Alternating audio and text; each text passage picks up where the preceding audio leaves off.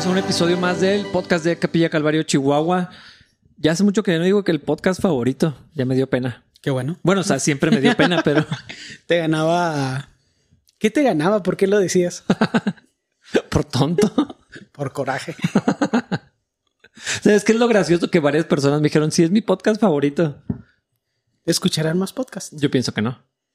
Es que es extraño, se entiendo por qué el formato es atractivo. Somos dos personas que conocen. Si lo siguen viendo, probablemente también nos aprecian. Porque no sé si yo lo vería si alguien me cae mal. Mm. Entonces ya es un grupo limitado de personas el que nos ve, que nos probablemente nos extienden algo de gracia en todas las tonterías que decimos. Y pues nada más estamos platicando, pero podemos entrar y salir de temas bíblicos Mm. porque estamos intentando que sea el ancla general de la conversación. Entonces entiendo por qué podría ser interesante, más bien se me hace raro que seamos nosotros los, lo que, los que lo estamos haciendo. Yo descubrí esta semana que Ryan House está escuchando allá en Phoenix el podcast. Qué chido. Saludos a los House. Practicándose español. Sí. No, no creo que sea tan sencillo para, para alguien que tiene poco tiempo hablando español escucharnos hablar porque hablamos rápido. Sí. Y luego hablamos, no mantenemos una línea de pensamiento tampoco, entonces Mm. Es- cambiamos, saltamos es muy, de tema. muy dinámico, sí, Sí. Tal vez. Yo, yo estaba pensando en eso cuando, cuando lo supe. Dije, no, no creo que esté tan sencillo para, para él en particular. O sea, Sí. pero aprendió súper bien español. Sí, sí, sí, sí. Sí, realmente es una muy buena herramienta escuchar a gente tener una conversación que a lo mejor tú podrías tener.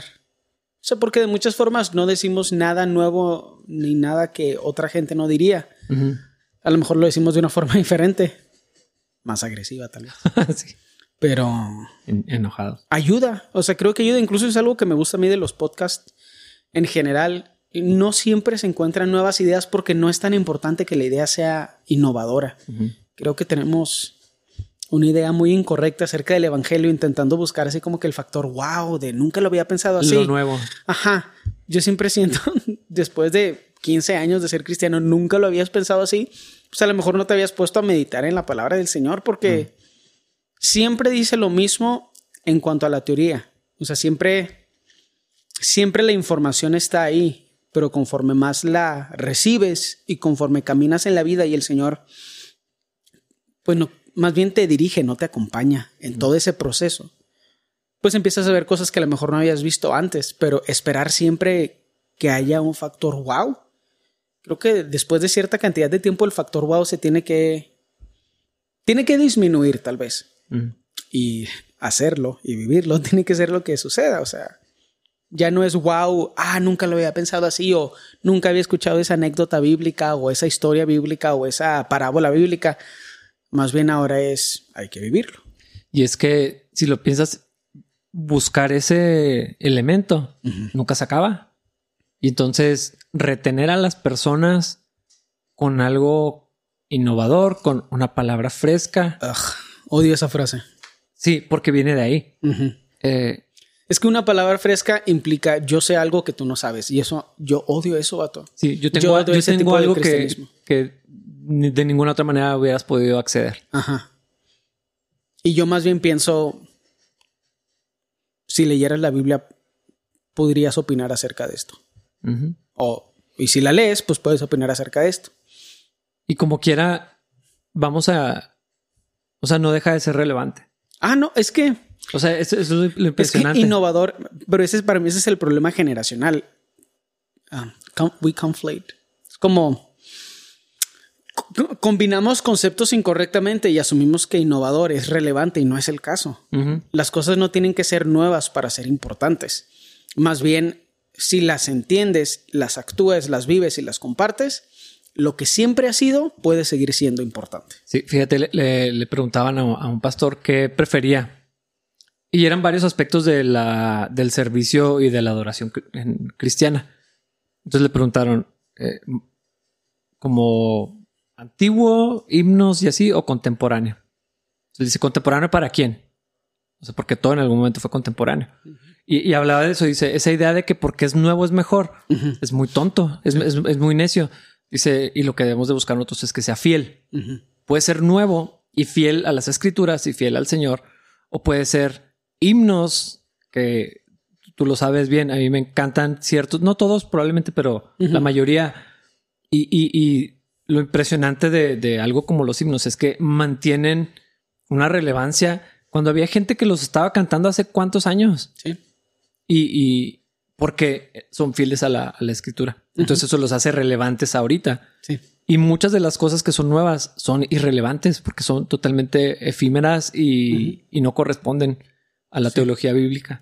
Ahora, también el paso del tiempo ha creado un filtro, porque esa es la parte que es interesante de los himnos. La mayoría de los himnos fueron muy malos. La mayoría de los himnos no sobrevivieron, pero los que escuchamos todavía hoy son muy buenos. ¿Por qué? Porque fueron escogidos generación tras generación tras generación solo sobrevivieron los mejores. Uh -huh. Eso es algo que es bien importante, eh, que es bien importante. ¿Cuántos himnarios, cuántos, cuántos himnos tienen los himnarios y cuántos himnarios de diferentes denominaciones simplemente no nos, no retienen ninguno de los himnos que hoy seguimos cantando. O sea, no tienen en sí mismos los himnos que hoy cantamos, uh -huh. porque pues, ninguno de los himnos sobrevivió porque no están tan chidos o porque no hablan de verdades importantes. En eso el tiempo como que hay que aprender a apreciar lo que sobrevive el paso del tiempo. O uh -huh. sea, no todos los himnos sobrevivieron porque no todos eran buenos, pero los que sí sobrevivieron siguen siendo buenos. Uh -huh. Por, ¿Cómo lo sabemos? Porque sobrevivieron. Sí. Eso es una verdad que aplica a tal vez 20 de cada 150 himnos, pero interesantemente aplica a todo en la Biblia. Uh -huh. Eso es lo que se me hace más increíble de esto. El paso del tiempo a través de muchos procesos que son interesantes, determina lo que tiene valor intrínseco, no solo valor cultural y temporal. Entonces, por eso hay unos himnos que sobreviven hasta hoy uh -huh. y van a seguir sobreviviendo porque los vamos a seguir cantando y siempre va a haber gente que uno o dos himnos les gusten mucho. Cuando lo apilemos entre todos, se, se puede hacer una recopilación de himnos que siempre van a ser relevantes y que han sido relevantes por mil años y probablemente van a sobrevivir otros mil. Si ya sobrevivieron mil, van a sobrevivir otros mil, tal vez. Uh -huh. Pocas otras cosas pueden hacer eso. Casi nada sobrevive el paso del tiempo. Deberíamos estar maravillados de que la Biblia entera sigue siendo relevante. Uh -huh. Y donde el cristianismo no sigue siendo relevante son las áreas donde la Biblia no es la piedra angular o, o lo más importante, porque bueno, para que no vaya a haber algún ofendido, Cristo es la piedra, piedra angular, nada más estoy uh -huh. utilizando esa imagen, pero las áreas donde la iglesia ahorita es ridícula porque lo es en muchas cosas, es donde la Biblia no es el estándar de fe y conducta. Sí. Es interesante. Qué impresión. Porque piénsalo, los himnos, todos los himnos decían cosas bonitas y no cantamos la mayoría. Uh -huh. Y no es por desprecio a los himnos, es porque la mayoría de los himnos no merecen seguir siendo cantados. Como la mayoría de la música hoy no merece ser cantada en 100 años. Uh -huh. no, no va a pasar la prueba del tiempo. De, de mil canciones, tal vez una va a pasar la prueba del tiempo. Porque Así funciona. Pero la palabra entera sigue siendo importante. Y las áreas donde los cristianos nos vemos anticuados son las áreas donde la Biblia no es el estándar de fe y conducta. Uh -huh. Porque, o sea, así de increíble es este libro. Y si hay algunas cosas donde estás intentando o estamos intentando aplicar la Biblia y te sientes anticuado es porque a lo mejor no le estás aplicando como es o no entiendes lo que es la verdad o te estás empezando a conformar este mundo. O sea, uh -huh. todas esas cosas son difíciles de aceptar dentro de nosotros mismos. Sí, sí. Por eso no, no, nos adjudicamos a nosotros esa autoridad, sino a la palabra de Dios. Uh -huh. Siempre acabamos hablando de la Biblia. Es que es el mejor libro que existe, dude. Uh -huh. ¿No, ¿No te parece impresionante que hay cristianos de más de 20 años que nunca han leído la Biblia? Y no puedo decir lo que opino al respecto. Literal, no sería bueno para nadie que yo dijera lo que opino al respecto de eso. Probablemente. Podríamos hablar de Foxtrot porque ya volvió. Nótese que estamos tomando un café que no es de Foxtrot. Uh -huh. Podríamos tener uno de Foxtrot ahorita. Si alguien no lo trajera. Si alguien lo patrocinara. Pero estuvo muy bueno porque ya regresó Foxtrot y este no es café de Foxtrot. Fíjate, y aún así hablo de él, uh -huh. tomándome un café que preparamos en la cafetera de aquí, de la, de la iglesia. Hemos ya tenido varias conversaciones con personas de nuestro gusto por el café. Y si somos medio snobbish, si somos medio especiales con el café. Nos tomamos el que sea, pero yo no puedo decir que disfruto todos. Ah, ajá. Sabes, yo tristemente de que tengo reputación de comer donas. ¿De comer donas? sí. ¿En qué círculos? No, no sé por qué. Y obviamente Wendy se burla mucho de mí por, por eso. Y me dice que, Claro, es su trabajo. ¿qué, qué le recuerda a la, a- en qué piensa la gente? ¿Qué, qué hace que la gente piense, piense en mí o se acuerde de mí? Café. Y en ti, donas. Qué raro. Y no, o sea, cuando Ni siquiera estoy seguro de haberte visto comer una dona en mi vida. ¿Cuándo me has visto comer donas o tener donas? aquí? Nunca. Pero entonces, ¿de dónde salió eso de las donas? Una vez un amigo me escribió hace mucho tiempo, me escribió así, él vive en otra parte, en, en Estados Unidos, me escribió y me dice, bájala las donas, vas a acabar como yo. Y yo, ¿Qué donas? ¿cuáles? ok. Qué gracioso. No- no Ahorita sé. me tienes que decir quién. Lo conozco. no. Pero no sé por qué tengo esa reputación, la verdad. ¿De qué comes donas? Qué extraño. Qué interesante, ¿no? Bueno, todo eso es raro, cómo somos percibidos por otras personas. Ajá. Y, y es, es bien difícil alterar esa percepción. O sea, ya una vez que está ahí, ya es. Pues mejor come donas. Pues sí, pero es que ni me gustan tanto, me gustan más otro tipo de panes. No te gustan los pasteles, es que por eso se me hace raro que sean donas, porque no te gustan los pasteles. Yo asumiría que tampoco te gusta el pan dulce tanto.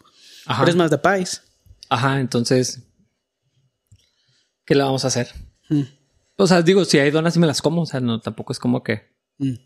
Pero Tal vez podrías comer pies aquí en el podcast y que la gente te vea. A lo mejor esa es la única forma de cambiar esa. de cambiar esa percepción, eh, no creo que vaya a cambiar la percepción que, que ya tienen de mí. Sí, es difícil, es, es extraño también eso porque empezando a hablar de, de- de temas bíblicos, para mí eso es uno de los milagros más increíbles que sucede en todas las personas que rinden su vida a Cristo. Te empiezas a ver de una forma que sorprende a la gente que te conoce. No porque eres mejor persona, sino porque no eres quien eras. O sea, es algo que yo he notado, un cambio en mi interior que he notado a través de los años, pero que otra gente ha notado. Como un cambio permanente hacia un lugar, hacia la imagen de Cristo, que pues el mismo Pablo dice que no lo vamos a alcanzar. Pero me parece interesante eso, a la luz de lo que dices, de que es bien difícil cambiar la percepción de, de que otras personas tienen de ti, porque si te comes una dona, alguien va a decir, ah, mira, si te gustan Ajá. las donas. O sea, una, te comes una dona una vez al año y alguien te va a ver y lo, ah, si te gustan. No que no. No, que no, ándale, precisamente. Pero hay algo que sucede en nosotros, una transformación sobrenatural que la gente puede ver y eso también glorifica al Señor. Todas esas cosas me hacen bien extrañas. Porque los humanos tenemos las frases, o sea, que decimos, la gente no cambia y cosas por el estilo. Y es cierto, la gente por sí misma no puede cambiar. No hay sistemas am, de rehabilitación o terapias, y yo, yo lo sé eso en primera persona. No, no, es, no, no me ha tocado verlo. No me ha tocado ver a un humano que cambie en sus propias fuerzas de forma permanente. Mm, Pero el Espíritu Santo hace algo que nada más puede hacer. Sí. Ni la disciplina, ni la terapia, ni ninguna otra cosa, ni ningún programa. Y es obvio cuando, cuando Dios lo hace. Más obvio que que a ti no te gustan tanto las donas. Ajá. Qué raro, ¿no? sí. Es que esa es la. Como que esa es la promesa sobrenatural del Evangelio. Es que ni siquiera es podría ser mejor, es otra cosa. Es como. Tu creador tiene, un- tiene una voluntad especial para ti, algo que, que él quiere que tú hagas. Y podrías vivir eso. Y es mejor que lo que estás haciendo ahorita, sin importar lo que estés haciendo. Es que por eso la expresión, cuando, cuando la Biblia dice nueva criatura, como que a veces lo, lo vemos más como una idea, no como una realidad, de que es otra Sí, lo naturaleza. vemos como una representación. Sí, es, es otra naturaleza. Eh, eh, eh, Es extraño porque pues la personalidad es la misma, Ujú. eh, pero el carácter se va, se va transformando. O sea, eres, eres tú, pero ya no eres tú. Es, es- es extraño. Sí. Y, y entonces eso se empieza a volver obvio. eh, o debería de, de- de- ser obvio para, para las demás personas. En particular cuando conoces a Cristo ya a cierta edad. Yo creo que ahí es donde el cambio es más Sí. radical. Y, pe- pero aún así creo que, no sé, si tienes toda la vida en, en el Evangelio, ¿no? Desde chiquito y, y conociste al Señor muy, muy joven, como quiera tiene que haber esa transformación en tu carácter. Sí. A lo mejor no es tan brutal. No, porque a lo mejor parece que es madurez conforme vas creciendo y cosas Sí, por el estilo. pero cada tanto, en esos momentos débiles, sale lo que somos. Y dices, uy. O sea, creo que hasta para, para, para uno mismo es, es impresionante saber, eso es lo que soy. Sí. Sin Cristo, sin el Espíritu Santo obrando en mí. Entonces, todo esto que creo no es porque sea buena persona, ni, ni es mi madurez en la Mm. vida, porque la vida me ha golpeado. Y, o sea, Ay, no. o sea, e- es el fruto del Espíritu. El tiempo por sí mismo no cambia a nadie. O sea, porque hay viejos inmaduros y hombres de, o sea, barbones de cuarenta y tantos años que son como adolescentes, infantiles, eh, inmaduros, eh, irresponsables y todo eso, ¿no? Pero, o sea, el, el tiempo por sí mismo no es nada, ni los golpes de la vida son nada por sí mismos. Eh, la, la- la verdadera transformación viene a través del Espíritu Santo. Y, y eso es algo, no sé, o sea, creo, creo que no lo, no lo, no sé por qué no lo vemos como lo que es, como un milagro. Eh, Es, es, creo que tiene que ver con la moralidad que tenemos. Incluso estamos dirigiendo mucho de la conversación hacia Gálatas 3. Que a lo mejor podríamos continuar la última, o sea, volver a leer la segunda parte del 2, pero realmente estamos hablando ahorita del 3. Creo que nos adjudicamos muchas cosas buenas a nosotros como, como personas. Y eso es una de las cosas que me molestan del cristianismo y de los cristianos. Mm. Esa moralidad que es transparentemente falsa y solo porque crees que los demás no la pueden ver no significa que no sea obvio que no eres una buena persona y eso es algo extraño. No sé si es por donde me crié, pero desde muy joven he tenido un radar para ver la maldad de la gente porque eso fue lo que yo vi, o sea, vi cosas a pesar de creer en un ambiente sano en mi familia, yo decidí buscar ambientes y círculos de gente. Creo que la palabra correcta es peligrosa. Es que de, de eso no hay vuelta atrás. Ya cuando ves la maldad del mundo, no, puede- no puedes no verla. Y, todos los humanos tenemos eso. Todos los humanos tenemos eso. Y cuando nosotros creemos que podemos vivir e imponer una moralidad que es nuestra, pensamos que no es obvio, pero sí es obvio lo que estamos haciendo. Mm. Y a mí me da tanta tristeza ver cómo los cristianos nos permitimos hacernos eso a nosotros mismos y a los demás. Vivir en una esclavitud que no es obvia, pero que cuando alguien pone atención es aparente. Mm. Esa idea de que podemos ser buenas personas sin Cristo me da asco. O sea, no puedo pensar en otra palabra. Porque me molesta cuando la gente no se conoce a sí misma. Yo prefiero a alguien cínico que a alguien inocente. Mm. Y alguien que cree que es buena persona se me hace que es una de las personas más peligrosas. Sí. Porque no es cierto, no lo eres, pero que creas que lo eres te hace una persona peligrosa. Y sa- sabes que e- esa es la historia de mi vida. Porque entre mi crianza y, y- y que conocí del Señor de- desde niño y cómo fui formado y cómo estaba involucrado en la iglesia, yo sí caí en ese engaño. Y me da pena aceptarlo ahorita, pero aunque no era algo consciente, dentro de mí yo, yo sí pensaba, eh, pues, pues a lo mejor sí soy buen chavo. si Ujú. Todos me lo dicen. Porque ese- esa es la percepción que tenía pública eh, en, en la colonia, en la escuela, en- con los círculos de, de mis amigos. A, a mis amigos los dejaban salir si... O sea, Si los- tú ibas. sí, así. Los papás hablan conmigo. Así que, ¿tú vas a estar? Sí. ¿Toda la noche? Sí. ¿O hasta tal hora? ¿O en dónde? Se aseguraban que yo estuviera. Y, y en la iglesia y toda esa, esa percepción. eh, o sea, mi, mi carne me engañó y me lo creí. Eh, y Dios ha, ha- ha ido tratando con eso así de que no eres.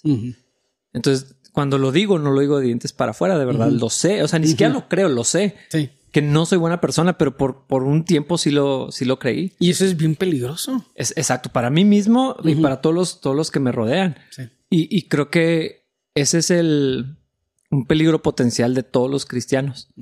Vemos, vemos una moralidad, porque mucho era, mucho era eso, eran pues hacía lo correcto, hacía lo que me habían enseñado a hacer. Otro era lo que Dios había hecho y como quiera no le estaba dando el crédito al Señor. Estaba pensando que yo era buena persona. No, y lo peor de todo es que hacer cosas bien en frente de los demás no es mérito. Porque nadie se roba dinero en frente de todos. Bueno. bueno, no, no es cierto. También no debería decir eso. Carajos. Em, pero, pero sí, sí, sí, sí, tiene razón. Entonces, se me hace bien interesante cómo tenemos una moralidad animal, o sea, animal, carnal y diabólica. Contra eso estamos peleando. Y me parece bien interesante cómo nos permitimos creer que somos buenas personas. Y cómo dentro del mundo cristiano no hay un mensaje más constante de no lo eres, por eso necesitas a Cristo, no solo cuando fuiste salvo, sino todos los días. Por eso el proceso de santificación es tan importante, porque no se acaba hasta que te mueres, porque no eres una buena persona sin Cristo y hay una dualidad extraña, o sea, no estoy diciendo que no, que la salvación no está accesible o que tenemos que hacer buenas obras o... Y tampoco estoy proyectando mi propia maldad. Más bien me parece preocupante que los cristianos creamos que somos buenos, porque eso nulifica a Dios. Sí, entonces para que Cristo. Perdón, nulifica a Cristo. Sí, para que, para que, lo, para que moría. Eh, y, es que es, algo tan, tan sutil. Te digo, yo, yo, fui engañado por eso, pero no por lo que me dijeron, por lo que había en mi corazón. El engaño estaba aquí. Y nada más lo que la gente te decía le aventaba gasolina al fuego. Er, eran herramientas de las que yo me, tomaba para, para ah, alimentar mi ego y encontrar mi identidad. Hasta que Dios lo rompió. O sea, literal, Dios me quebró la pata así. No, y aún ese proceso es bueno. Sí, yo, es la misericordia de Dios. No, no hay otra opción, pero fue doloroso. Claro. Y muy penoso. O sea, porque me llevó a no, no eres. No eres nada de lo que crees que eres. Sí. O sea, Dios, Dios tuvo que, lidiar conmigo en esa área y me da mucha vergüenza eh, reconocer que en algún momento pensaba, ¿de, dónde sacaba eso? O sea, cuando no, no, o sea, yo, yo lo sé, siempre lo he sabido, pero era más fácil pensar que no. Me, recuerdo mucho una vez que mi hermana Carolina estaba súper chiquita, literal, tenía como seis años. Y no sé de qué estábamos platicando, no sé, o sea, algo estábamos haciendo entre hermanos, nos llevamos bien poquito tiempo. Y, y dice, yo he pecado como seis o siete veces nada más. y me acuerdo que se me hizo tan extraño su comentario. a lo mejor tenía diez años yo o algo así. Y me acuerdo que me dio así como pena por ella, o sea, me dio así como que vergüenza ajena. y era una niña, o sea, sabía, pues yo también era un niño, ¿no? O sea, pero estaba así como, mm, ¿por qué eso suena tan asqueroso? Hashtag todos somos Carolina.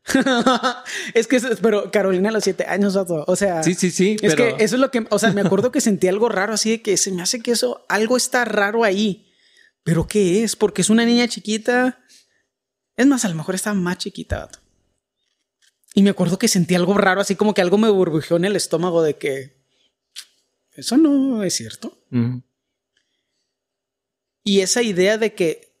Es más, otra cosa que sucede es que a veces nos comparamos entre nosotros. A mí me pasa mucho por la forma en que hablo, que la gente actúa como si ser mejor que yo, mejor persona que yo, los hace buenos. Mm. Es que ese es el estándar más bajo, dude. O sea, porque la gente seguido actúa como que, ah, o sea, soy mejor persona que tú, por, lo tanto soy bueno. Sí, sí, es que, dude, literal, yo estoy en el suelo de buenas personas. Entonces, ser mejor que lo peor no te hace una buena persona. Porque no, no te estás comparando conmigo. Pero es que eso es lo que siempre hacemos. Ah, claro. Por, por eso, yo creo que por eso por eso el, chisme y la crítica mm. tienen tanto poder. tanto poder. Porque, porque tiene que ver con eso. O sea, lo, que el otro hizo peor, lo que es evidente. Por eso, por eso nos gustan las noticias malas también. O sea, porque siempre hay alguien que hace cosas terribles. Y como no soy yo y yo tal vez no lo haría. Eh, bueno, no es cierto. Creo que no lo haría. Pues sí. Eh, eh, pienso que no tengo el potencial de hacer lo mismo. Eh, e, entonces es muy fácil compararnos con los, los peores. Eh, por, eso esa moralidad y, por eso las marchas cristianas. Porque como es algo tan obvio y tan claramente incorrecto, que es más fácil compararnos y decir mejor yo. O sea, Peor, mejor. Eso es lo que hacemos todo el tiempo. Sí, Y los humanos siempre nos comparamos en la tangente equivocada. Cuando se trata de ser agradecidos, no lo somos porque nos comparamos con los que tienen más, no con los que tienen menos. Cuando se trata de ser justos o de ser humildes, nos comparamos con los, o sea, nos comparamos al revés, nos comparamos con los peores para sentirnos mejor. Pero el estándar no soy yo. O sea, cuando la gente se compara conmigo y actúa como si tuviera una moralidad alta porque son mejores personas que yo, eso no hace nada. Porque nos tenemos que comparar con Cristo. Y si comparado con Cristo te crees, te crees buena persona, pues hazme el favor de... Vete aquí. no es lo que iba a decir. No, pero vamos a dejarlo así. Pero si me explico, o sea, es un... Estoy cansado, la neta. Estoy cansado de eso. Estoy cansado de ese cristianismo y de esa mala doctrina. Mm. Me tiene... Es que la palabra no es harto, o sea, me da pena con el Señor. O sea, me da pena con el Señor no hablar de estas cosas. Mm. Me da pena con el Señor ser permisivo con el pecado nada más porque la gente se compara conmigo en vez de compararse con nuestro Señor, mm. el estándar. O sea, él es al, a quien estamos aspirando es a Cristo. Y yo la neta, nada, por cierto, o sea, no estoy intentando tirarme para que me levanten, a mí no me importa la opinión de la gente. Pero yo no puedo decir de mí mismo que soy el peor porque Pablo dice que, que él es el peor de los pecadores. Mm. Y yo ni siquiera me atrevo a contradecirlo en eso. Pero el estándar no somos nosotros. El estándar es Cristo. Y nada más porque una persona habla un poco más duro o habla un poco más suave o tiene más o menos dinero o tiene, no sé, más o menos oportunidades o gasta menos, no sé, no sé cuál es el estándar que hace que la gente se permita creer que es buena persona, pero estoy cansado de eso porque es ignorar el sacrificio de Cristo. Eres malo y además de malo, ni siquiera eres lo suficientemente inteligente como para darte cuenta de cómo lo eres. Siento, o sea, me siento así que me está ahorcando. Así que mínimo sé cínico. O sea, si vas a ser malo, mínimo sé cínico porque todos sabemos que eres malo. Parece que nada más tú no. Y el punto no es que nos sintamos mal y todas esas cosas. El punto es que reconozcamos la necesidad increíble que tenemos de Cristo y vivamos eso. Sí. E, es que e, encontrar la identidad que tenemos en, Jesús sin pasar por eso continuamente, porque creo que no es una sola vez. Eh, la, Biblia nos llama ahorita santos, escogidos, hijos, eso es lo que somos, pero ignorar lo que está ahí continuamente, o sea, y, que quiere salir y que es obvio que no todo el tiempo está bajo control. Que no todo el tiempo estamos sometidos a Cristo ni caminando en el Espíritu y todo esto, eh, eh, como, como que, como que, no sé, distorsionamos la identidad que sí tenemos. sí, soy hijo de Dios, sí soy perdonado, sí soy acepto, sí soy amado, pero hacer como que yo no necesitaba tanto de Jesús. Porque soy, o sea, porque no soy tan mala persona, porque no soy un sicario o algo así. esa es la parte que, que así, no sé, anula todo lo, lo, otro. Es que para mí ese es parte del problema. Quienes somos ante Cristo, perdón, quienes somos ante el Padre, es gracias a Cristo, no gracias a nosotros mismos. Entonces, esa dualidad incómoda, imposible de, entender realmente en, plenitud, de que gracias al sacrificio de Cristo somos santos, pero eso no significa que te puedes bajar de la cruz y todavía sigues teniendo la misma clasificación frente al Padre. Entonces es algo extraño, o sea, no eres ante el Padre quien crees que eres sin Cristo. ¿Sí me explico? O sea, no nos podemos adjudicar nosotros a nuestra moralidad o a nuestra disciplina lo que Cristo compró por nosotros en la cruz. es, un, es un problema temporal y se vuelve una conversación muy temporal y hasta la conversación de si la salvación se pierde o no, que a mí se me hace muy ridícula, pero el punto es es gracias a Cristo que eres lo que eres frente al Padre, que eres redimido y santificado. Y sin Cristo, no. Ajá. Es que lo que hacemos es lo que dices de tu hermano. Yo nomás he pecado poquito. Que, es una mentira para empezar. Pero, pero... Y era una mentira cuando ella tenía seis años. Pero de un adulto, pensar, ay, o sea, pues yo ni. O sea, sí, sí hice cosas. Y así lo decimos. Sí tengo mis cosas como, pero ay, ni, ni, es tanto en comparación a, y luego así ya. Y lo usamos para permitirnos juzgar a otras personas. A otra gente a otra gente dentro del cuerpo de Cristo que se me hace mejor que lo que hacemos con los que están fuera del cuerpo de Cristo. Porque juzgamos a los de afuera con los estándares de los de adentro. Sí. No, juzgar, disciplinar, exhortar son cosas diferentes y no me voy a poner a clasificarlas ni a conceptualizarlas. Debería ser obvio. Pero ponerle el estándar a los de afuera, como si fueran de la comunidad, es ridículo. O sea, ejemplifica que no sabes quién es Cristo y no sabes lo que hizo por ti en la cruz. Porque te crees buena persona y crees que ellos también podrían ser buenas personas sin Cristo. Pero ni ellos pueden, ni tú tampoco. En vez de pelearte con ellos por su pecado, cuando ellos son que están fuera de la comunidad, deberías de ver las formas de integrarlos a la comunidad. Y una vez ellos adentro y el Espíritu Santo haciendo un trabajo transformador en ellos, tal vez podrías exhortarlos hacia la santidad. Pero mientras están afuera, ¿qué estás haciendo? ¿Quién, quién crees que los humanos pueden ser? Se me hace... O sea, es como, como si no entendiéramos la Biblia. O sea, ¿por qué estamos teniendo las mismas conversaciones que Pablo tuvo con Pedro? O sea, y ahí está en la Biblia y es obvio, o sea, el mensaje es obvio y es claro. Como que se me hace tan extraño por qué nos permitimos eso. Y es raro porque es algo de la iglesia en general. Ya cuando lo ven personas, pues se siente diferente. Ya hemos hablado de eso. Pero que todo el cuerpo de Cristo siga teniendo esta conversación y siga teniendo estos problemas y siga siendo utilizada este fariseísmo innecesario en contra de la iglesia y cómo la gente lo usa para negar la validez de la imagen de Cristo y de lo que realmente Él puede hacer en nuestras vidas. Como que ya deberíamos haber aprendido esa lección. Sí, pero fíjate que por lo mismo es relevante estar hablando del Evangelio continuamente. Eh, muchos no, no han creído en Cristo, para empezar. Muchos en la iglesia no son salvos. Pero, pero además de eso, el recordatorio, lo que Cristo hizo por mí. ¿Por qué lo hizo? Porque yo lo puse en la cruz, porque yo lo necesitaba. Porque yo soy un pecador sin Cristo. O sea, es, ese recordatorio continuo y no es para no estar en la identidad que ya tenemos, no es negar lo que somos ahora. No es para sentirse triste. No, es, es nomás para mantener en orden eh, el corazón. O sea, es, que es para estar agradecido. Exactamente. si le das un millón de dólares a un billonario va a sentir tanto agradecimiento como si se lo das a alguien que no tiene nada. Pero así actuamos. Dios nada más me dio eh, el empujoncito que necesitaba para entrar al cielo, pero yo para la vida no, o sea, yo no lo necesitaba. Nada más lo necesitaba para no irme al infierno. Dice que no, dude. Eres una mala persona y ni siquiera te habías dado cuenta. O sea, no solo eres mala persona, ni siquiera tienes la habilidad intelectual para notar que lo eres. Y al parecer no lo quieres reconocer. Todavía a estas alturas. No, yo, o sea, esa es una de esas cosas, esa es una de esas poquitas cosas donde nunca cedo. Nunca.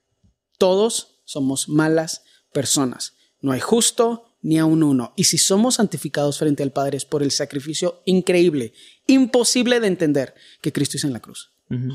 Y si no puedes vivir eso en tu mente, no lo puedes extender hacia los demás no puede haber agradecimiento, entonces ¿cómo podrías hablar de Cristo con el poder que se necesita? Porque pues tú crees que ni lo necesitabas. Y entonces que Cristo también vamos a, predicar. O sea, decir, tú si necesitas a Cristo, yo no lo necesitaba tanto. Ajá. O sea... Pero tú en tu situación, obviamente, sí. Ajá. Y, y ahí volvemos otra vez a, a esa cosa de, de hablar de pecados y no de pecado.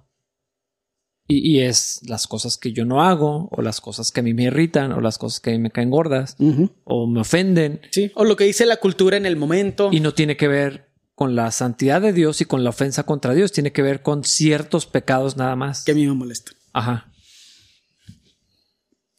Pero. Está muy bueno esto para. Sí. Voy a leer a lo que sigue. Voy a leer del 17 en, en delante. Dice. Pero supongamos que intentamos ser declarados justos ante Dios por medio de la fe en Cristo y luego se nos declara culpables por haber abandonado la ley. ¿Acaso esto quiere decir que Cristo nos ha llevado al pecado? Por supuesto que no. Más bien, soy un pecador si vuelvo a construir el viejo sistema de la ley que ya eché abajo.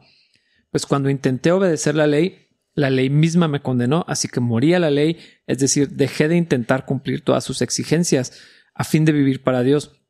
Mi antiguo yo ha sido crucificado con Cristo. Ya no vivo yo, sino que Cristo vive en mí.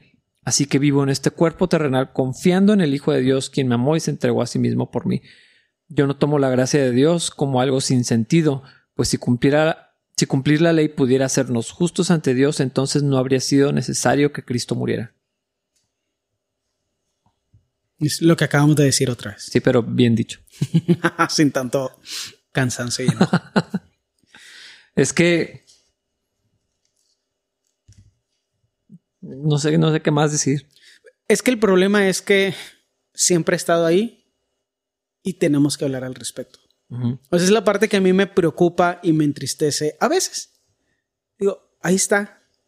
¿Cómo nos hemos permitido esto en la iglesia? Sí. Si, dijéramos, ah, es que esto fue una reforma que empezó hace 15 años, entonces apenas está empezando a esparcir el mensaje de la gracia. Ah, pero no. Este libro ha estado ahí desde que empezó lo que consideramos cristianismo. Mm, ¿Cómo nos hemos permitido no aplicar estas verdades? ¿Te, imaginas? No sé, a, mí me gusta mucho pensar en, la, reforma que, hubo. El impacto de leer la Biblia y sentir esto o, cómo habrá sido, o sea, de decir, ¿qué estamos haciendo como iglesia? O sea, es la misma conversación que estamos teniendo, pero que lo llevó a decir, tenemos que cambiar todo, o sea, todo está mal, todo el sistema que tenemos en, la iglesia cristiana está mal. Y, no quiero meterme en temas de necesitamos reevangelizar a los cristianos o alguna cosa así, pero, pero sí hay algo que continuamente tendemos a olvidar la, gracia y, y como que no, no sé, no, no nos confundimos con la obediencia por amor a Cristo, con responder a lo que Dios ha hecho. Eh, confundimos eso con volver a, establecer, como dice aquí, volver a meter la ley que acabamos de tirar abajo. Es que son principios naturales que también están explicados en la Biblia, pero la gente no quiere aceptarlos. O sea, ese es el problema. El problema no es que no sea claro, el problema es que la gente no lo quiere vivir. Y ese es un problema que todos los humanos tenemos. Y intentando seguir a Cristo necesitamos dejar que estas verdades nos peguen como un camión que nos cacheteen porque si no vamos a poder hacer excusas y vamos a ver cómo, un, cómo lo que me están diciendo es una imposición legalista. Pero me parece muy obvio porque la Biblia habla del fruto. Y es un principio natural que es obvio. Los manzanos dan manzanas, punto. O sea, literal no hay, pues no hay muchas otras opciones. Los manzanos no dan ardillas. Así de fácil, así de fácil. O sea, así de ridículo es el ejemplo. Entonces, decir que puedes de creerte cristiano sin vivir como Cristo quiere que vivas, pues no se puede. Como quiere Cristo que vivas, no me preguntes a mí, pregúntale a Él, escucha y escudriña, escarba las verdades bíblicas. Y si los dos llegamos a, ver, a, conclusiones completamente diferentes, o yo leí lo que yo quise leer, o tú leíste lo que tú quisiste leer, o esta cosa está mal. Pero pues yo sé que mínimo una de las tres no está mal. Ahí es donde entra la exhortación, la confrontación, la comunidad. Pero todo está aquí. Nada más que no lo queramos aceptar no lo hace inválido. Sí. Sí, sí, sí me explico. O sea, siempre que hablamos de libertad, la gente me dice, ¿por qué no hablas más de, de, la expectativa cristiana o de la expectativa moral de los cristianos? Cuando hablamos de las expectativas morales, la gente me dice, es que deberías hablar más de gracia. No legalista, sí, sí, sí. Y es así de que, ¿quién crees que soy? ¿Cuántas cosas crees que puedo decir? ¿Y crees que puedo hablar de dos temas opuestos al mismo tiempo? Vive las verdades bíblicas y ya, problema resuelto. Mm. O sea, nunca se puede hablar de todo. Y en los si, si balanceas un mensaje con otro, porque no dije, o sea, la gente espera que digas todo dentro del mismo mensaje, a pesar de que la Biblia está hablando de un tema y que queremos que diga otras cosas. Ah, pues no, así no funciona. Mejor le hago caso a la Biblia y no a lo que la gente quiere que diga.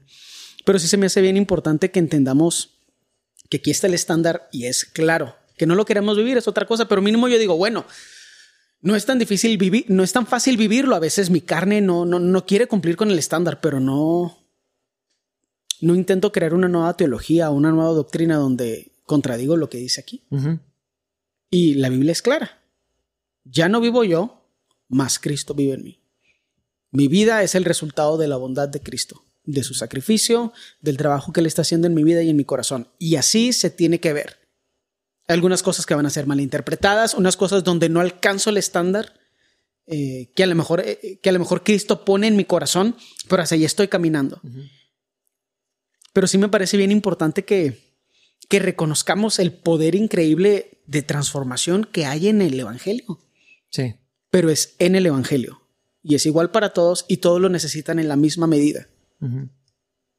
Qué impresionante. a, mí no me deja de asombrar.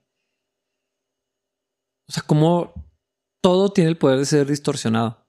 La comida, la, diversión, el entretenimiento, las amistades. O sea, todo, todo, todo puede ser trastornado.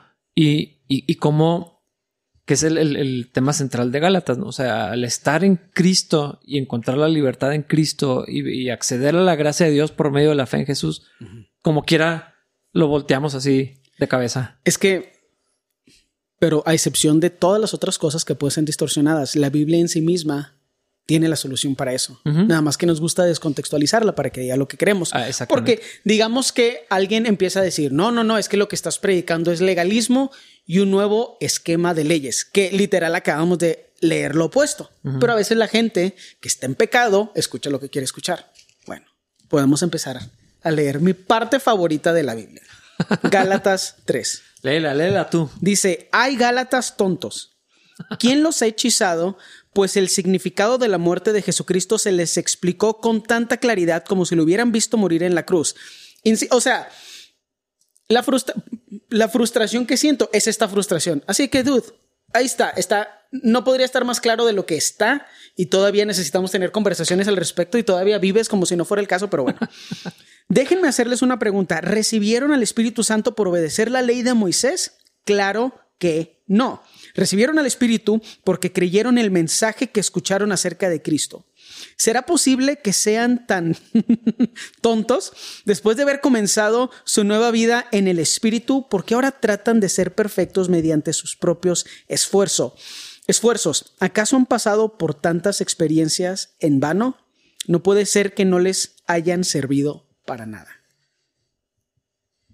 No, no me imagino. Yo no lo puedo decir más claro que esto. Lo, que es gracioso es que si, si no supiéramos que esto está escrito y alguien de nosotros lo dijera. Sí, ya me estar. Me van, mira, a mí me van a pedrear como quiera por este. Pero no tengo ningún problema con eso. así quemando en la hoguera. Pero nomás lo leímos. Ah, o sea, aquí está, así dice.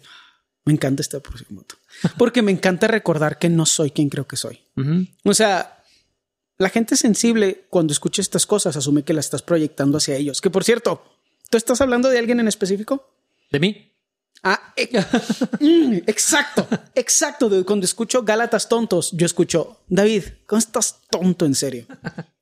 Porque todavía crees que en tu disciplina, en tu moralidad, en tus estándares personales puedes terminar el trabajo que empezó el Espíritu Santo. Espero que nadie se tome personal esto que estamos diciendo porque realmente en mi cabeza la única persona que está soy yo. Ni siquiera estás tú, pero está muy chido que tú te tengas a ti en tu cabeza. Es que así debería ser. Exacto. El sacrificio de Dios es, el sacrificio de Cristo fue tan increíble o es tan increíble que ya cumplió todos los estándares y todas las expectativas. ¿Eso implica que no deberíamos vivir de cierta forma? Obviamente no, porque los manzanos dan manzanas.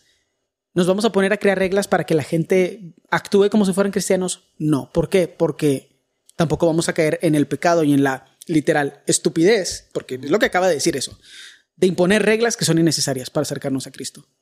Tu vida se debería de ver como la de un cristiano, sí. ¿Qué significa eso? No sé, dude. ¿Debería ser obvio? Probablemente sí. Mm. Nada más tú puedes decir que eres cristiano y nada más tú entiendes tu tipo de cristianismo. No. Sí, es que ahí donde Dios conoce mi corazón. Ajá, o sea. Ajá, sí, exacto. es el y apesta. Es el problema. Pero Dios va a transformar a los que sí son suyos. O sea, los que son ovejas van a escuchar la voz y van a seguir. Y, y los, los que tienen o tenemos al Espíritu Santo, Dios nos va a transformar. Eso es lo que va a pasar. Y eventualmente va a haber fruto, va a haber evidencia, que es lo que hablábamos ahorita. No sé, algo se nota. Sí. ¿Qué significa eventualmente? Pues no sé, dude. O sea, un año, 40 años, no sé. Sí, y cuáles cosas en qué momento tampoco. Ajá. Es más, yo, yo diría esto, así lo experimento yo y así lo estoy experimentando con ciertas personas que estoy discipulando muy de cerca. Sufre tanto como sea necesario. Sufre tanto como tú necesites. Porque podrías entender en teoría, podría ser doblado o podría ser quebrado. ¿Qué tan... al, al, final de cuentas, ¿qué tan rápido cedes es tu decisión? Sí. Porque literal, Dios a través de la palabra nos dice, haz esto. Algunas veces que eso es más que suficiente. Y hay para algunas personas que la palabra de Dios es más que suficiente para empezar a cambiar un comportamiento. Y el poder del Espíritu Santo transforma. Son muchas cosas que son bien difíciles de explicar. O sea, pues no nos las puedo explicar. Hay otra gente que tiene que venir dificultad, prueba. Y así es Dios. Casi parece que te empieza haciendo manita de puerco. Y no te duele la mano. Y luego te la rompe porque no aprendes de otra forma. ¿No viste un video de que, que anda circulando de un borreguito? Lo sacan de una zanja y me encanta que es un niño el que es el pastor. O sea, lo saca así con, con cuidado y gentileza y, lo libera. Y el borrego empieza a brincar y lo se avienta así otra vez a la zanja y vuelve a quedar atorado exactamente donde mismo. De la... Es que mira, y, y, otra vez, para que la gente no se lo tome personal, nosotros somos el borrego también. O sea, no es tú eres el pastor y toda la iglesia son los borregos y estás harto de ellos. Es todos somos los borregos. Cristo y Cristo es el pastor. Sí, sí, sí. eso es lo que me, eso es lo que me, me, da pena, o sea, insisto, me da pena con Cristo así de que, ay Señor, ¿por qué somos así? O sea, me recuerdo mucho la frase cuando le hice a los discípulos, ¿cuánto tiempo va a tener que estar con ustedes? o sea, me da pena con el Señor así de que, pues otra vez, no entendí la misma lección otra vez. Y como cuerpo de Cristo en general, sé que toda la iglesia están pasando por lo que nosotros pasamos en diferentes niveles, pero digo, ¿por qué estamos tan confiados en nuestra propia moralidad? Sí. De, hecho, lo que estamos tratando de, evitar es que el Señor le tenga que quebrar las patas a algunos. Totalmente, dude, porque a mí me ha tocado ver en persona y me ha tocado experimentar, y a ti también, lo que, es que te quiebren, vato, y es, la neta, es completamente innecesario. Sí. Tienes que estar bien tonto para que te tengan que quebrar las piernas. Y, pero eso es lo que hace un pastor con las ovejas. Pues que, pues que es tu es su oveja, pues qué otra cosa va a hacer. O sea, vale más la pata quebrada, al cabo del rato se la cura. Sí, oveja salvada. Pero la oveja, ajá, exactamente, por, por amor a la oveja y para que esté a salvo, sí es necesario quebrarle la pata para que no se vuelva a brincar. Es que es tan gracioso ver el video. O sea, se avienta al hoyo. Pero a mí me dio risa la primera vez, la segunda vez me sentí así como que un chorro de pena. Es que, es que yo, yo me acuerdo de cosas en mi vida y digo, ay Dios, es que así, o sea, no, no fue y, se resbaló en el agujero. Se avienta al agujero. Parece, es más, porque pues lo estamos viendo de atrás, pero yo me lo imagino con una sonrisa. Ajá. Sí, porque se ve así. Feliz, eh, Trotando así en. No, hay, otra palabra, no es trotando, es. No me acuerdo. Pero, o sea, retosando así en el campo y se avienta al hoyo del que la acaban de sacar. Y yo ya viví esa historia y, y no, y Dios ha sido paciente y muchas veces nomás me volvió a sacar. Y otras veces dijo, neta, ¿no entiendes? Téngale. O sea... Pero es, que la neta es lo, más raro de todo. Ni siquiera es un téngale, vato. Porque el téngale a lo mejor tiene un, un, tinte de me tienes harto. Pues sí. Dios nunca es así. Eso es lo que me da pena. Es lo que yo haría. O sea, que te le acercas y dices, ya te harté, Señor. Y Dios, no. Y eso a mí me da mucho más. O sea, a pues mí me hace sentir mucho peor. Pero es, te tengo que quebrar la pata y, y la truena. Eh, me gusta mucho cuando dice tu vara y tu callado. O sea, las dos. Pero ¿qué hacen? No me salvan. Me infunden aliento, me motivan, me exhortan y me animan. Sí. O sea, el trancazo. Y, hemos hablado de eso, o sea, cómo es importante la confrontación, porque la confrontación anima. Nada más que ahorita nada más nos gusta escuchar mentiras y la verdad está raro, ya no, ya no sabemos escuchar la verdad. Sí. Y todo esto tiene que hablarnos a nosotros como individuos. Cada vez que leo esto me da mucha pena. O sea, me da pena con el Señor, casi casi me da pena. O sea, me da pena con Cristo, casi casi me da pena con Pablo, así de que, dude, no manches, se lo expliqué súper fácil porque no lo están viviendo. Pero necesitamos o sea, necesitamos la guianza del Espíritu Santo en nuestra vida. No podemos hacerlo nuestro acompañante. Dios tiene que ir al volante y nosotros tenemos que tomar un, lugar secundario. Y todas las cosas en la vida, y lo sé porque lo vivo, todas las cosas en la vida cuando las hacemos para cumplir la voluntad del Señor, empiezan a crear oportunidades bien increíbles, o sea, cosas que ni siquiera te puedes imaginar empiezan a surgir para que puedas vivir y actuar en su voluntad. Y esa vida es mucho mejor que cualquier otra vida que nosotros podíamos construir para nosotros. Pero primero tenemos que aplicarlo nosotros a nosotros mismos como individuos y asegurarnos que no lo estamos aplicando a los demás como un fariseo o como estos pseudo creyentes que estaban hasta a Pedro, eh, el discípulo al que le fueron entregadas las llaves de las puertas del evangelio, como lo quieras ver. O sea, hasta, hasta Pedro lo intimidaron para que empezara a vivir una vida en pecado. Sí. E, e, está bien impresionante lo que pasó con Pedro. Él ya había traicionado al Señor, ya había sido restaurado, ya se le había encomendado eh, eh, afirmar a, sus hermanos. Ya había visto la visión acerca de los gentiles. Exactamente. Mata y, come. Y, ya tenía años eh, haciendo esto y como quiera sintió así la presión de, judaizar y empezar a regresar. De moralizar. Y eso lo hizo separarse de los que no, conocían la ley, de los que no, no tenían ni, No tenían ese estándar. Ajá, o sea, no sabían ni de qué le estaban hablando. Y, Pedro me dijo, uy, ya no me junto con ellos para no meterme en problemas. Y eso empezó, se me hace bien duro, como dice, la hipocresía de, Pedro fue imitada por otros. Eh, y ahí fue donde Pablo le dijo, no, esto, esto está mal. Eh, regresando a, la ley. Y es que es tan, es tan sutil, esa es la cosa que es compleja de esto. Es, muy claro, pero en la práctica se, se va infiltrando poco a poquito, poco a poquito, porque Pedro eh, cedió en, esa área. Y no nada más Pedro, los otros líderes, la responsabilidad era de él. Pero los otros también bastante sabían. Y nadie, nadie le dijo, oye, ¿qué estás haciendo? Tuvo que venir Pablo. Ajá. Y gracias a Dios que, que, usó a Pablo para corregir eso, porque si Pablo se, se tropezaba en eso también. O sea, tan, tan, fuerte es que nuestros mejores hombres tropiezan en, esa área. Es que tiene que ver mucho con el deseo que tenemos de que todos estén seguros y de no meternos en problemas innecesarios. Mm. Entonces, creamos estándares y esquemas que nosotros creemos como individuos funcionan para todos y van a mantener a todos dentro de lo sano. ¿Y no, te parece extraño que, digo, eso es lo que hacemos todos los cristianos casi por default? De en, alguna expresión sale esto, pero todavía más extraño que que ahorita haya cristianos judaizantes. O sea, que guardan el, Shabbat y hacen... Extraño no es la palabra. La palabra rima con fidículo. Bueno, también con monto. Porque es, literal lo que dice aquí.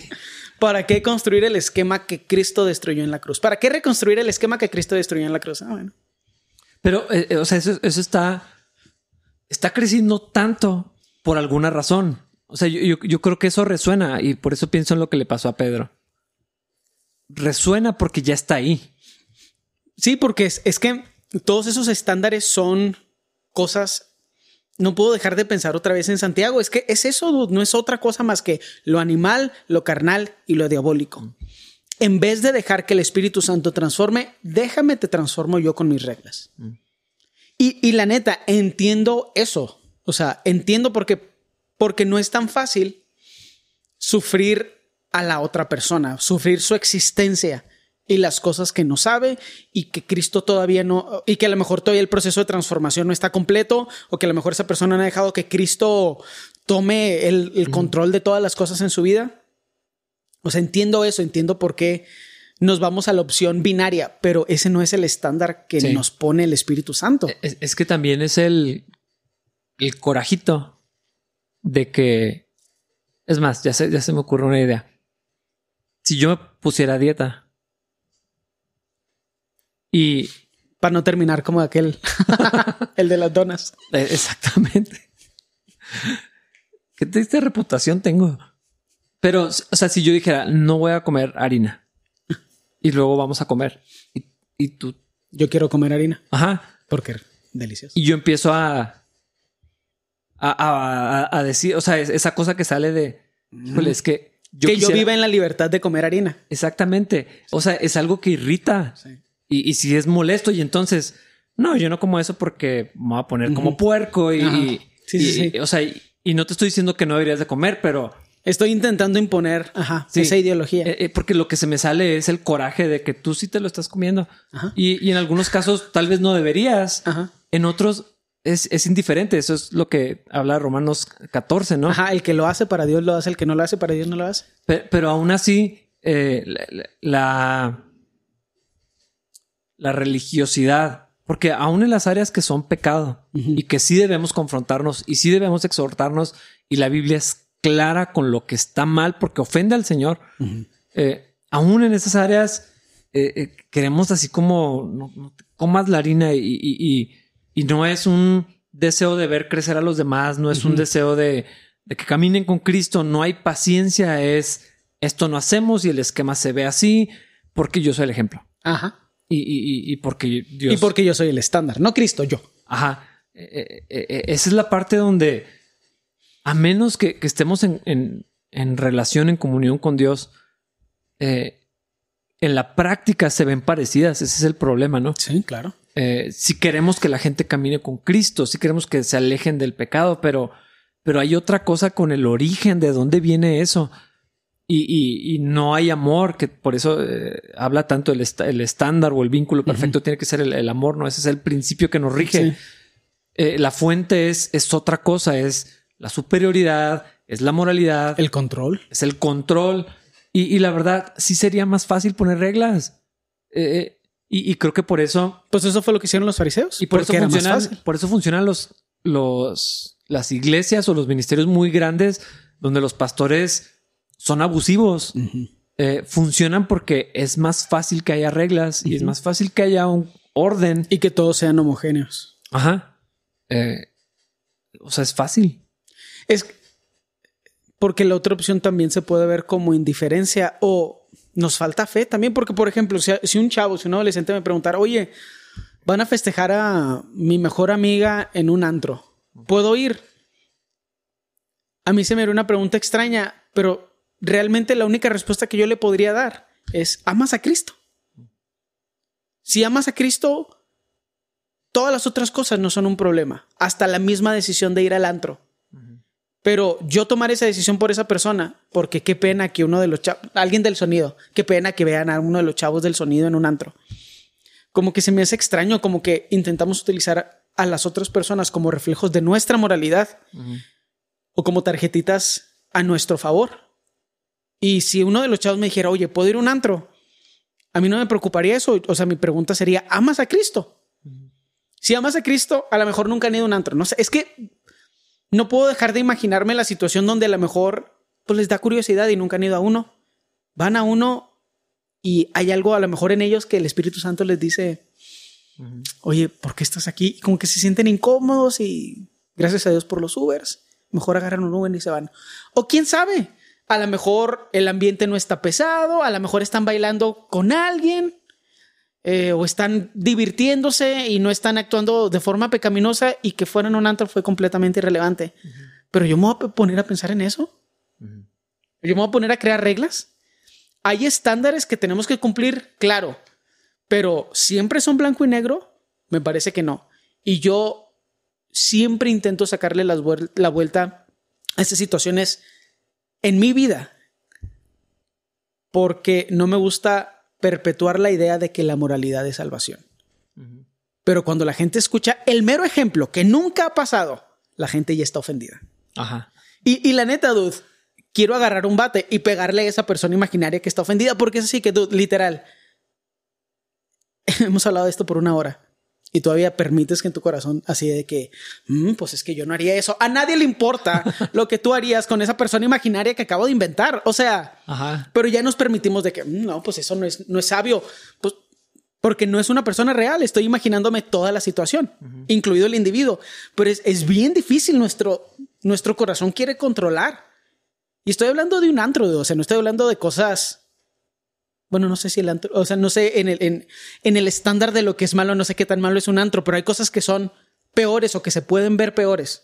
Puede haber baile en mi boda o no sé, o sea. Sí, sí, sí. Digo, pues no sé, dudo. O sea, si amas al Señor, eso es la solución de todos los problemas. Si no amas al Señor, ¿qué importa? Pero a la gente no le gusta escuchar eso. Pues si sí. no amas al Señor, ¿qué? O sea, si el Señor no es el centro de tu vida, O sea, lo que quieras. si la Biblia es Ajá. el estándar de, de fe y conducta, ¿por qué me estás preguntando a mí? Lo que quieres es que yo te dé permiso para pecar Ah, ajá, exacto. o usarme de excusa y pecar en otras áreas. O sea, eso no es el cristianismo. Sí. Y en los ejemplos es bien complejo porque son imaginarios y pues realmente nunca pasa eso. ¿Quién le pediría a un líder en la iglesia permiso para ir a un antro? Bueno, no sé, a lo mejor sí pasa, no sé. Pero sí me explico, o no sea, se me hace se me hace bien extraño. Ni en los ejemplos tenemos libertad.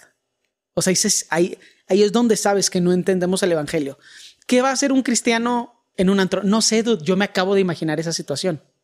Pero ese no es el punto. El punto es que ni en una situación imaginaria puedes entregar libertad. Puedes decirle a la persona lo que es el centro de nuestra fe, Cristo. Cristo está en tu corazón. A lo mejor una persona con curiosidad va a ir a un antro y va a decir, "Mm, ¿qué estoy haciendo aquí? Y a lo mejor esa es la experiencia que el Señor va a utilizar para que esa persona no nunca vuelva a un antro o para que ande en otros ambientes. O sea, no sé, dude, pero yo nada más soy un humano. ¿Por qué habría yo de saber esas cosas? Creo que sería más fácil decir Ningún chavo cristiano va a un antro nunca bajo ninguna circunstancia. exactamente. Eso, eso es más fácil, eso es más cómodo. Eso es lo que a veces los papás quisieran que dijéramos. Ajá. Eso sí que, oye, yo no tengo hijos. Eso es lo que otros, responsabilidad. Eso es lo que otros cristianos quisieran que dijéramos. Y la verdad sería bien cómodo. Claro, porque no tienes que hablar con nadie. Ajá. No tienes que platicar con el chavo de por, por qué Sí. quieres ir a un antro. ¿Cómo andas, por ejemplo, si es un hombre, cómo andas en el área de lo sexual? ¿Qué, qué vas a ir a hacer un antro? ¿Cómo andas en el área del alcohol? Pero nadie quiere tener esas conversaciones. Lo que quieres es que los chavos se vean pristinos, limpios, que parezcan cristianos, no que lo sean. Ajá, porque eso habla de la iglesia, habla de mí. ¿Y de mí? O sea, Ay, pues sí, muy buenos en el sonido, pero se andan en el antro todo el fin de semana. Oye, yo les voy a hacer reputación a estos chavos de, de no nada. andan ahí. Hay que aclararlo, o sea, no vaya a ser. Creo que Son los mejores, Ni siquiera los- podrían entrar. Nuestro equipo de producción es lo mejor. Pero Pero sí, o sea, la neta me da, o sea, me da pena con el Señor que creamos que son nuestras reglas y nuestra moralidad las que nos ayuden a ser santificados.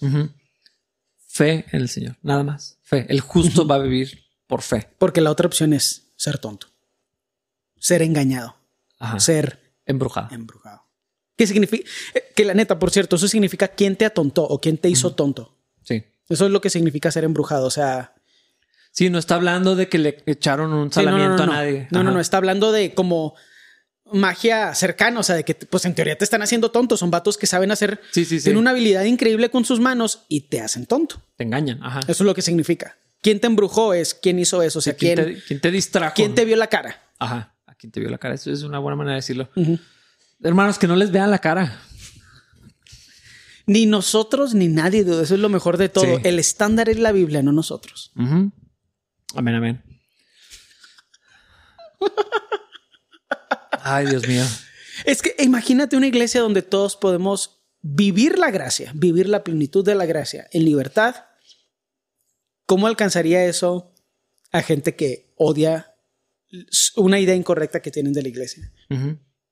Oja- Lo he visto en varias situaciones donde solo puedo glorificar a Dios porque un cristiano se tomó una cerveza y una persona que tenía una idea tonta de los cristianos le dice, ah, canejo, tomas y lo, sí, ¿por qué? Lo, pues que no se supone que eso es pecado y lo, este chavo le dijo, "Mm, pues no, más bien ser un borracho es un pecado y pues si lo piensas, emborracharte habla de muchas cosas en tu interior, en tu vida, en tu cultura. Y literal, abrir una cerveza frente a un inconverso se volvió en la puerta para que esa persona creyera en Cristo. Porque no sabía nada de los cristianos más que todas las cosas que los cristianos no pueden hacer. hacer. Ajá, exactamente. Esa, esa fue- esa fue mi vida creciendo.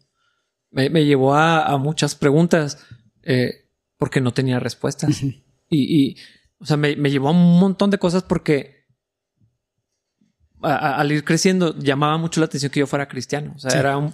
Yo no sé si ahorita es lo mismo. Mm, Para mí sí fue, o sea, siempre era un, un- un punto de, de conversaciones. sí. Y todas las conversaciones tenían que ver con, ah, tú no puedes hacer eso. Ah, Ajá. ahí no te dejan. Sí. O sea, todas las conversaciones invariablemente tenían que ver con eso.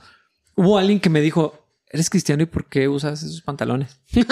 de verdad. O sea, eso. No, y gloria a Dios por eso. Es, es real. Eh, es, es, muy gracioso, pero eh, o, ojalá que, que, sigamos viendo gente venir a Cristo, no por estar rompiendo paradigmas por el hecho de hacerlo. Sí. Sino, es que no estamos rompiendo ningún no. paradigma. Ese es, ese es el evangelio. Sí, sí, no, no, se trata de ser controversiales a propósito ni, ni. Sí, porque tampoco se trata de ah, estás diciendo que, que todos tenemos que ponernos borrachos o algo así. Es de que siempre que la gente sea al otro extremo, me da pena porque es así de que, dude, lo único que estás mostrando es que eres tonto, porque sí. nada más los tontos ven las cosas en pares.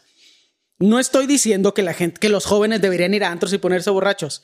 En primer lugar, yo no tengo hijos, así que no es mi problema. En segundo lugar, las personas que están bajo mi autoridad, que son jóvenes, soy parte de sus vidas.